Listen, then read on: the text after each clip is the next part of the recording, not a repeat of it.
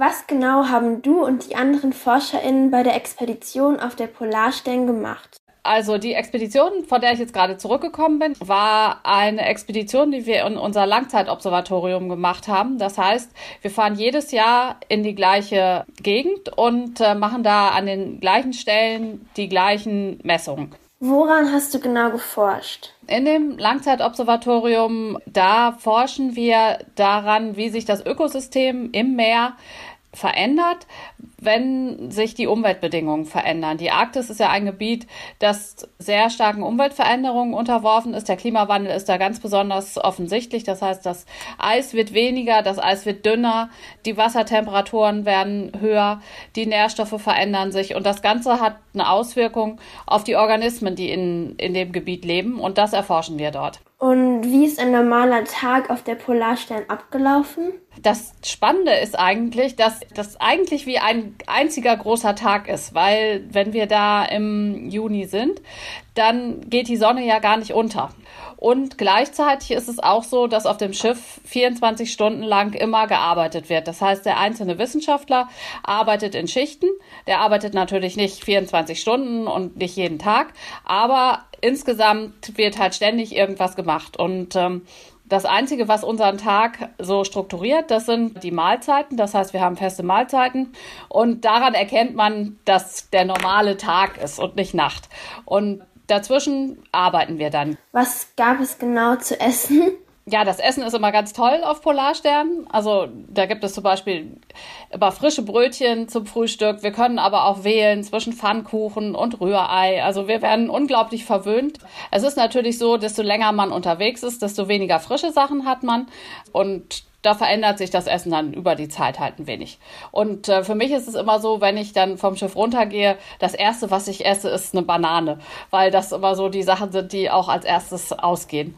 Und wie kalt war es dort? Also hatte die Kälte Schwierigkeiten bereitet? Auf dieser Expedition, von der ich jetzt gerade zurückgekommen bin, da waren die Temperaturen immer so um ja, plus, minus 0 Grad, halt mal 3 bis 5 Grad. Die tiefsten Temperaturen, die wir hatten, waren minus 10 Grad. Also wir haben, es ist ja jetzt Sommer, auch in der, in der Arktis ist es Sommer, das heißt, da ist es jetzt nicht so kalt. Und das bereitet mir auch nicht so viele Schwierigkeiten. Was unterscheidet die Polarstern von anderen Schiffen? Die Polarstern ist ein Eisbrecher, der halt wirklich ganz bis zum Nordpol fahren kann. Und da, also das können nur wenige Schiffe. Und vor allen Dingen ist es auch ein Schiff, das auf der einen Seite für wissenschaftliche Zwecke halt entwickelt worden ist, aber auf der anderen Seite kann es halt auch viele Container transportieren und da ist es dann halt auch ein Transportschiff. Und was würdest du sagen, war das Besondere an dieser Expedition? Das Besondere an dieser Expedition war, dass wir ganz außergewöhnliche Wetterbedingungen hatten und Eisbedingungen. Und zwar war es so, dass das gesamte Gebiet in der Framstraße, wo wir unterwegs waren, von einer dichten Eisdecke bedeckt gewesen ist, was sich jetzt auf den ersten Blick vielleicht als positiv darstellt, aber es ist eigentlich gar nicht so ein gutes Zeichen, weil dieses Eis aus der, aus der zentralen Arktis rausgetrieben worden ist.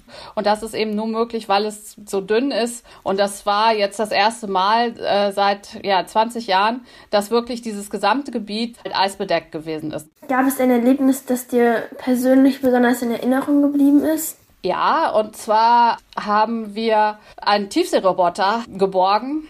Und eigentlich ist es so, dass dieser Tiefseeroboter von selbst auftauchen soll, wenn man ihm das Signal dazu gibt. Und das hatte er nicht gemacht. Und dann haben wir diesen Tiefseeroboter quasi an die Angel genommen. Und das war für mich eine wahnsinnig beeindruckende Leistung, denn das Schiff musste so genau über diesem Tiefseeroboter stehen, dass man mit einem kleinen Haken den Roboter an die Angel nehmen konnte und dann an, an einem Drahtseil an die Oberfläche bringen. Und auf welche Ergebnisse seid ihr gekommen und was für Konsequenzen haben die Ergebnisse für uns? Wir haben jetzt über die Jahre, wo wir in die Arktis fahren, herausgefunden, dass, dass die Temperaturen halt sehr viel höher sind, als sie im Durchschnitt waren. Das Eis ist zurückgegangen. Das haben wir rausgefunden. Und das hat natürlich dann Auswirkungen auf unser Wettergeschehen auch. Und wir haben auch herausgefunden, dass Organismen, die eigentlich in wärmeren Gebieten leben, dass die weiter nach Norden ziehen. Und es werden dann hoffentlich daraus auch Aktionen abgeleitet oder Dinge abgeleitet, die man tun kann, um dem Klimawandel entgegenzuwirken. Vielen Dank für das Interview. Das habe ich gerne, gerne gemacht. Dankeschön.